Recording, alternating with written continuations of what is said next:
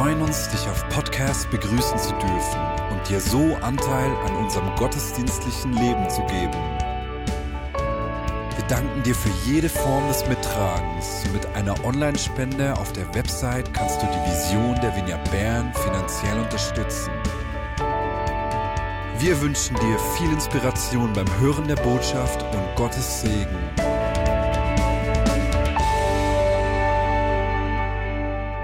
Ein frohes neues Jahr wünsche ich dir. Ein neues Jahr, eine neue Zeit, um seiner Liebe zu begegnen. Ein neues Jahr, das neue Möglichkeiten und neue Anfänge mit sich bringt. Ich finde es begeisternd, wenn wir um uns herum schauen, zu sehen, dass die Schöpfung uns vor Augen führt, dass wir immer wieder Erneuerung erleben, dass, dass wir neue Anfänge, Neues erfahren. Beispielsweise, wenn sich meine Tochter das Knie aufschlägt, geht es nur ganz kurz und neue Zellen wachsen darüber, bis man nichts mehr sieht. Oder hast du gewusst, dass bei Menschen Anfang 20 innerhalb von drei Jahren alle Zellen des Körpers, beinahe alle Zellen des Körpers erneuert werden? Ich meine, wir verlieren dauernd Haare und Hautschuppen und doch innerhalb von kurzer Zeit wird, erneuert sich unser Körper selbst. Oder wenn wir den Rhythmus der Natur anschauen. Ich liebe die Jahreszeiten. Ich liebe es, wenn im Frühling alles zu blühen beginnt und duftet. Wenn im Sommer alles wächst und wuchert und die Farben intensiver werden. Oder im Herbst, wenn wir ernten können und sich die Blätter braun und rot und gelb verfärben, bevor sie fallen und dann im Winter, in der Zeit, in der wir jetzt sind, wenn alles zur Ruhe kommt und einfach wartet auf den neuen Anfang. Wir Menschen brauchen fortlaufend Erneuerung und wir erleben fortlaufend Erneuerung. Ein enger Freund von mir hat untersucht, wie Menschen, wie Leiter in der Bibel, Könige und Richter, was die ausgezeichnet hat, die ein gutes Ende genommen haben, die bis zum Ende treu geblieben sind und ein bleibendes Erbe hinterlassen haben. Und sein Schluss war, dass ein Merkmal, das diese Menschen ausgezeichnet hat, war, dass sie regelmäßig Zeiten der Erneuerung erfahren haben. Wir brauchen Zeiten der Erneuerung, Zeiten der Erneuerung unserer Beziehung zu Gott, Zeiten der Erneuerung unserer physischen Kräfte, Zeiten der Erneuerung in unseren Beziehungen und genauso Zeiten der Erneuerung in unserem Wirken. Und deswegen beginnen wir dieses Jahr mit einer Predigtserie Rhythms of Renewal nach dem gleichnamigen Buch von Rebecca Lyons. Und wir werden uns im Verlauf der nächsten Wochen, heute und den nächsten drei Sonntagen, jeweils einen Rhythmus der Erneuerung anschauen Beispielsweise heute den Rhythmus der Ruhe, durch den Erneuerung in unser geistliches Leben kommt. Danach den Rhythmus der Erholung, in dem unser körperliches Wohl erneuert wird. Anschließend den Rhythmus der Verbindung, wo es um die Erneuerung unserer Beziehungen geht. Und zum Schluss den Rhythmus der Kreativität, in dem unser Wirken und Schaffen erneuert wird. Und die Predigten, die werden dir jeweils einen kurzen Anstoß geben und diesen Anstoß kannst du sehr gerne zu Hause vertiefen, sei es äh, alleine für dich oder noch besser mit der Kleingruppe. Dabei hilft dir sicher das Buch und auch das Arbeitsbuch von Rebecca Lyons. Beide sind leider aber nur in englischer Sprache verfügbar. Wir werden dir auch in jeder Predigt einen kurzen Anstoß geben, einige praktische Hinweise, wie, diesen, wie du diesen Rhythmus in deinem Alltag einfließen lassen kann. Und ich freue mich schon auf das Video, das wir da heute sehen werden. Und wir beginnen heute mit diesem Rhythmus der Ruhe. Der Gedanke der Ruhe, das ist eines der großen Themen in der Bibel. Eine der ganz großen Verheißungen von Gott ist, dass er uns Anteil an seiner Ruhe geben will. Jesus hat das folgendermaßen zum Ausdruck gebracht. Er sagte, Kommt alle her zu mir, die ihr müde seid und schwere Lasten tragt. Ich will euch Ruhe schenken. Ich meine, wer wünscht sich das nicht? Wer möchte nicht Anteil an dieser Ruhe haben, aus einem Ort der Ruhe heraus leben? Aber wir alle erleben, dass diese Ruhe in unserem Alltag umkämpft ist. Ich denke beispielsweise an Eltern von Kindern, die mit der Beziehung überfordert sind. Ich denke an meine Gespräche mit Mitarbeitern äh, im Gesundheitswesen hier in Bern, die, die kaum mehr Ruhepausen haben und deren körperliche Kräfte aufgerieben werden. Oder an die Unterhaltung mit, einem, mit einer Führungsperson, die, die so viel Arbeit auf dem Tisch hat, ein Arbeitspensum, das ihr kaum erlaubt, Ruhephasen einzulegen. Ich denke aber auch an zwei Freunde, die zurzeit äh, in einer Trennung sind und in dem Schmerz, der Zerbruch der Beziehung etwas in ihnen lahmgelegt wird und wie sie umhergetrieben sind. Und ich denke an die Frau, die immer noch an den Folgen eines Unfalls leidet oder die Flüchtlinge, die das Trauma, den Schrecken des Krieges erlebt haben und, und davon verfolgt werden. Meine Lieben, wir brauchen Zeiten der Ruhe. Jeder von uns erlebt Lebensumstände, die versuchen, uns unsere Ruhe zu rauben. Und in alledem lädt Jesus uns ein, zu ihm zu kommen, weil er uns Anteil an seiner Ruhe geben will. Er will, dass unser Leben nicht von Ängsten, nicht von Stress und Not und Sorgen bestimmt ist. Und das klingt doch nach einem Angebot, das niemand ausschlagen will. Wie aber erhalten wir Anteil an dieser Ruhe? Was hat uns die Bibel dazu zu sagen? Diese Ruhe wird schon ganz am Anfang beschrieben. Schon in der Schöpfungsgeschichte taucht sie auf. Wir lesen im 1. Mose 1, wie Gott Ruhe ins Chaos bringt, Licht in die Dunkelheit und wie, wie dadurch Leben entsteht. Das Ganze entwickelt sich über den Verlauf von sechs Tagen, bis äh, er die Schöpfung vollendet. Und dann lesen wir im 1. Mose 2, Verse 2 und 3. Am siebten Tag vollendete Gott sein Werk und ruhte von seiner Arbeit aus. Und Gott segnete den siebten Tag und erklärte ihn für heilig, weil es der Tag war, an dem er sich von seiner Schöpfungsarbeit ausruhte. Diese Ruhe, oder hebräisch heißt es Sabbat, genießt in der Bibel eine hohe Bedeutung. Im jüdischen Verständnis ist sie der Höhepunkt der Schöpfung. Höhepunkt der Schöpfung ist nicht die beeindruckende Vielfalt der Pflanzenwelt, auch nicht die Schönheit der Tierwelt oder die Einzigartigkeit des Menschen. Nein, Höhepunkt der Schöpfung ist die Ruhe des siebten Tages. Und auch die Menschen haben Anteil an dieser Ruhe, bis sie sich von einer dunklen Macht täuschen lassen, selbst über ihr Geschick bestimmen wollen, es selbst in die Hand nehmen und die Ruhe dafür eintauschen. Und deswegen erleben auch wir heute immer noch, wenn wir unser Leben äh, in unserer eigenen Kraft gestalten wollen und uns Gott aus dem Bild entfernen, dass wir uns abmühen und von der Konsequenz unseres Handelns aufgerieben, erschöpft und frustriert werden. Aber Gott wollte den Menschen von Anfang an Anteil an seiner Ruhe geben. Er wollte ihnen den Zugang zu dieser Ruhe erneuern. Deswegen lesen wir, wie er die Israeliten aus der Sklaverei in Ägypten befreit hat, wen verheißen hat, dass er sie in ein Land führt, ein Land, das als Sinnbild für diese Ruhe steht, ne, ein Land, in dem Milch und Honig fließt, ein Land, in dem er ihnen alle Feinde äh, weghalten will und ihnen Ruhe geben will. Und so ist das das Bild für diese Ruhe. Aber schon als sie auf dem Weg in dieses Land sind, will Gott ihnen Anteil geben. Er fordert sie schon da auf, so zu leben, als wären sie bereits im verheißenen Land. Weswegen? Gott weiß, dass wir diese Ruhe nicht erhalten, einfach wenn die Umstände stimmen, sondern er will uns eine Ruhe geben, die auch in widrigen Umständen hält und auf die wir uns verlassen können.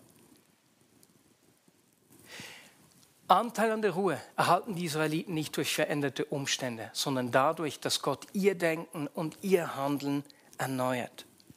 Und dafür zeigt er ihnen einen Rhythmus der Erneuerung, der ihnen Anteil an dieser Ruhe gibt. Sie sollen diese Ruhe bereits in der Wildnis, bereits in der Wüste erleben. Deswegen forderte er sie auf, den siebten Tag zu ruhen. Er gibt ihnen einen Rhythmus von sechs Tagen Wirken und sieben, am siebten Tag sollen sie ruhen. Immer wieder, fortlaufend, jede Woche neu. An diesem siebten Tag, der, der nicht ist wie jeder andere, sollten wir auf der einen Seite nicht arbeiten. Eine weitere Aufforderung äh, äh, ist, dass sie an diesem Tag ruhen und das Leben genießen sollen. Sie sollen nämlich zusammen essen als Familie und den Tag feiern. Sie sollen an diesem Tag über den Sabbat nachdenken. Also das ist eine Zeit der Reflexion genauso. Und die letzte Aufforderung, sie sollen die Ruhe achten. Das heißt, Achtsamkeit ist eines dieser Themen. Sie erleben die Ruhe, indem sie diesen Tag ganz bewusst begehen, über Gottes Ruhe und seine Pläne nachdenken und so ihr Denken und Handeln neu ausrichten lassen. Weißt du, einen Tag nicht zu arbeiten, und zwar sowohl sie als auch ihre Knechte, das war in der Antike undenkbar. Deswegen hat der römische Philosoph Seneca äh, die Juden noch in der Zeit von Jesus verspottet, weil sie den siebten Tag ihres Lebens, siebten Teil ihres Lebens mit Nichtstun verlieren. Nein, an diesem Tag sollten sie drei Mahlzeiten mit ihrer Familie einnehmen. Was für eine festliche Sache. Stell dir das vor, äh, ein Tag, den sie als Familie zusammen gefeiert haben. Viele Familien haben damals nicht zweimal am Tag richtig gegessen. An diesem Sabbat sollten sie am Abend, am Mittag und wieder am Abend eine gemeinsame Mahlzeit begehen. Das war ein richtiges Fest und es erinnert mich an Zeiten bei uns in der Schweiz, wo es am Sonntag noch den Sonntagsbraten gab, weil wir nur am Sonntag Fleisch gegessen haben. Ein Rhythmus. Und deswegen ist der Sabbat für jüdische Menschen bis heute etwas ganz Spezielles. Einen Tag lang sollten sie leben, als sei diese ultimative Ruhe bereits da. Der Sabbat ist nicht einfach ein Gebot. Er ist das Versprechen Gottes, dass er uns an seine Ruhe Anteil gibt. Gott will mir an seiner Ruhe Anteil geben. Sag das doch zu dir selbst. Sprich das zu Hause, im Auto oder wo auch immer du gerade bist, doch laut aus. Gott will mir Anteil an seiner Ruhe geben. Gott will mir Anteil an seiner Ruhe geben. Und deswegen hat er ihnen diesen Rhythmus gegeben. Und dieser siebte Tag war nicht der einzige Bestandteil dieses Rhythmus. Dazu kamen sieben Feste, die sie jedes Jahr feiern sollen. Dann jedes siebte Jahr war ein Jahr, in, das als Sabbatjahr galt, in dem die Schulden erlassen wurden, in dem Sklaven freigelassen wurden und in dem sogar der Boden ruhen sollte. Sie sollten nichts bebauen. Dieser Rhythmus der Ruhe, er hat ihn richtig in ihr Leben eingearbeitet und hineingewoben. Und es geht noch weiter. Nach sieben mal sieben Jahren kommt das große Erlassjahr, das Halljahr, in dem sogar der Grund und Boden an den ursprünglichen Besitzer zurückgeben soll. Ein Jahr der Neuordnung. Es sind ganz schön viele Siebene. Sieben Tage, sieben Feste im Jahr, sieben, alle sieben Jahre das Sabbatjahr, nach sieben mal sieben Jahren das Halljahr. Gott zeichnet ihnen einen Rhythmus der Erneuerung, der diese Ruhe in ihren Alltag hineingewoben hat. Und dann kommt Jesus. Und er erneuert diese Zusage, dass er uns Anteil an seiner Ruhe geben will. Und Jesus erinnert seine Zuhörer, dass der Sabbat für den Menschen da ist und nicht der Mensch für den Sabbat. Es geht nicht um ein Gebot, sondern Gott kennt uns und er weiß, wie wir funktionieren. Er weiß, dass wir auf diese Ruhe angewiesen sind. Und deswegen dieser Rhythmus.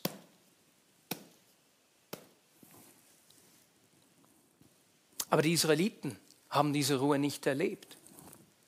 Paulus beschreibt im Hebräer 4.2 auch den Grund dafür. Das Angebot, an seiner Ruhe teilzuhaben, hat ihnen allerdings nichts genützt, weil sie nicht glaubten, was Gott ihnen sagte. Mit anderen Worten, wir halten Zugang zu dieser Ruhe Gottes, wenn wir Gott glauben, wenn wir ihm vertrauen, wenn wir bereit sind, loszulassen, uns auf diese Ruhe einzulassen. Und meine Lieben, aus unserem eigenen Leben wissen wir, dass das gar nicht einfach ist. Wir wissen, dass wir oft mehr als unser, auf unser eigenes Tun vertrauen als auf ihn.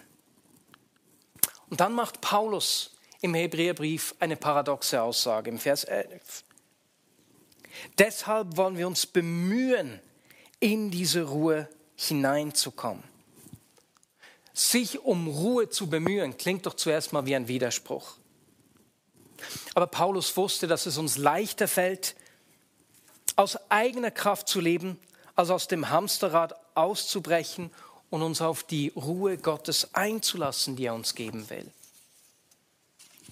Noch heute erhalten wir Anteil an seiner Ruhe, wenn wir uns auf Gottes Rührrhythmus einlassen und dabei lernen, selbst loszulassen und Jesus mehr zu vertrauen als unserer eigenen Leistungsfähigkeit und Kraft.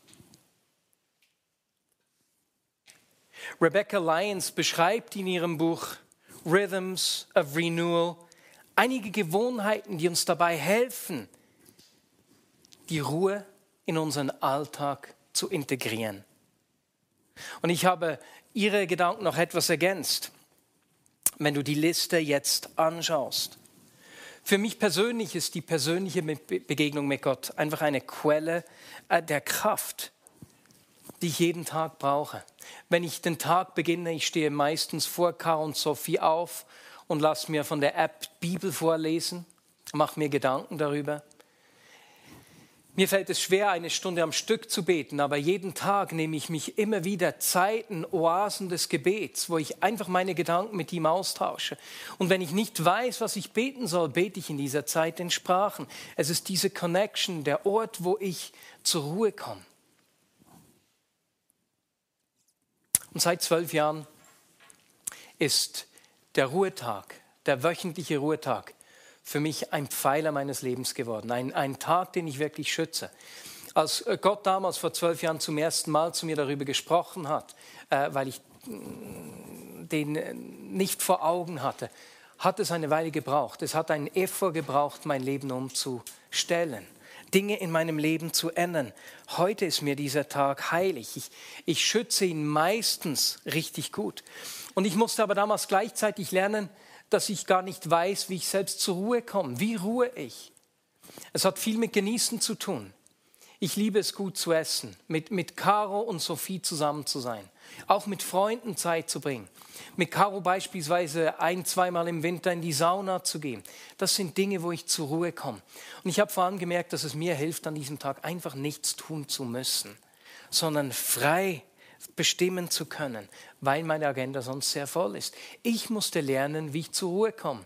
Und lustigerweise habe ich gemerkt, dass sich das in regelmäßigen Zyklen verändert. Je nach neuer Lebenssituation muss ich neu lernen, wie ich zur Ruhe komme. Eine gute, lebensfreudige und lustige Freundin von mir macht etwas anderes. Sie geht einmal im Jahr in eine Schweigewoche im Kloster, die von der äh, arge Spiritualität der Vineyard-Bewegung zweimal im Jahr angeboten wird. Einfach eine Woche lang schweigen. Weißt du, dass man herausgefunden hat, dass äh, wir Menschen dieses Schweigen brauchen, um dass sich in dieser Zeit Hirnregionen, Hirnzellen neu gebildet werden, die für das Erinnerungsvermögen verantwortlich sind. Eine Zeit, in der wir Dinge verarbeiten. Als ich das gelesen habe, habe ich, habe ich mir gedacht, irgendwann werde ich auch noch eine Schweigewoche machen, auch wenn ich mich ein bisschen davor fürchte, eine Woche lang nichts sagen zu können. Diese Ruhe will in unseren Alltag eingeflochten sein. Und wir haben Mona und Gabriela gebeten, uns einige weitere praktische Anstöße zu geben, wie wir die Ruhe in unseren Alltag integrieren können.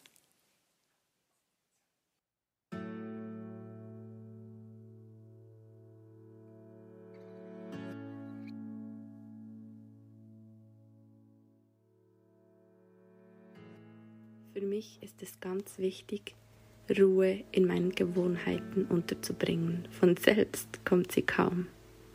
Seit sechs Monaten stehe ich immer mit meinem Sohn um 6 Uhr auf. Diese zwei Stunden vor dem Frühstück sind mir heilig. Wir haben unsere kleine Routine mit Stillen und Wickeln und dann setzen wir uns einfach in sein Zimmer und ich schaue ihm zu, wie er jeden Morgen seine Spielsachen neu erkundet. Manchmal stricke ich oder schlürfe Kaffee. Wir hören keine Musik. Ich habe schon probiert, diese Zeit mit Geschäftigkeit zu füllen. Podcast, Wäsche, E-Mails. Aber damit habe ich schnell wieder aufgehört. Meine Tage sind ganz anders, wenn sie mit dieser Ruhe beginnen.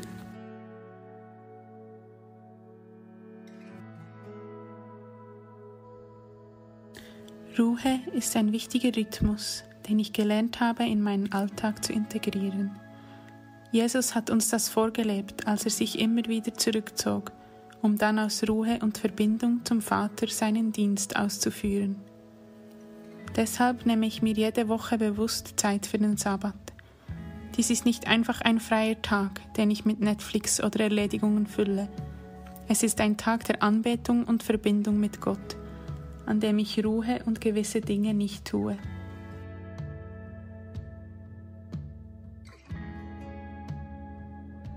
Mindestens einmal pro Jahr verbinde ich ein Wochenende allein mit Gott, in den Bergen oder einem abgeschiedenen Ort. Ich gönne meinem Körper eine Massage oder ein Spa-Aufenthalt und lasse meine Seele in der Natur zur Ruhe kommen. Ich nehme mir Zeit, bewusst mein Jahr zu reflektieren, neu zu träumen und seiner Stimme Raum zu geben.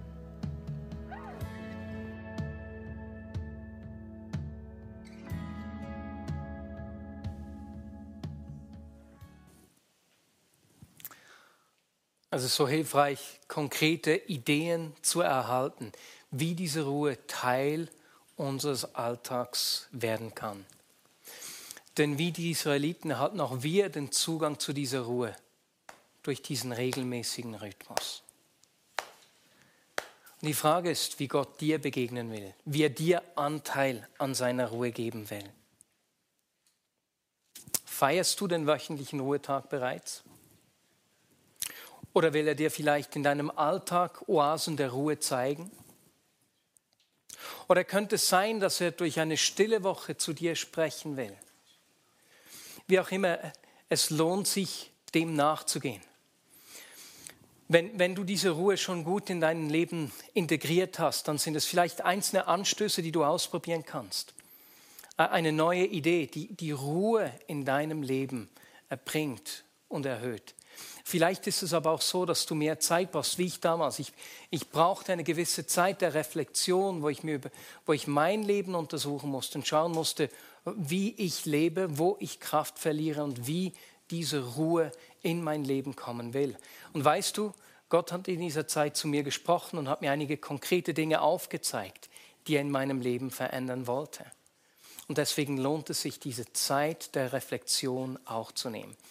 Plane sie dir doch diese Woche ein, damit diese Message in deinem Leben ihre Kraft entwickeln und dir Zugang zu der Ruhe Gottes geben kann. Ich möchte zum Abschluss beten. Jesus, ich danke dir für diese Ruhe, für dieses große Versprechen, diese große Verheißung, dass du uns Anteil an deiner Ruhe geben willst. Eine Ruhe, die nicht von Umständen abhängig ist. Eine Ruhe, die nicht daher kommt, dass keine Störgeräusche, keine äußeren Einflussfaktoren da sind, die uns diese Ruhe rauben wollen, sondern eine Ruhe, die aus dieser Begegnung und der Beziehung zu dir kommt. Eine Ruhe, die aus diesem Rhythmus kommt, den du uns zugänglich gemacht hast, weil du uns kennst und weißt, wie wir Menschen funktionieren.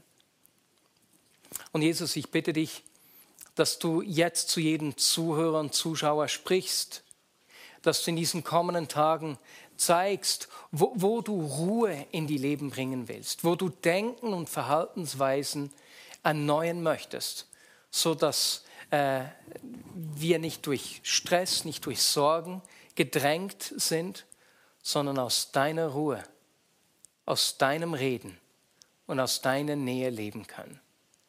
Ich danke dir für dein Leben. Heiliger Geist, geh du uns nach und sprich du zu uns. Amen.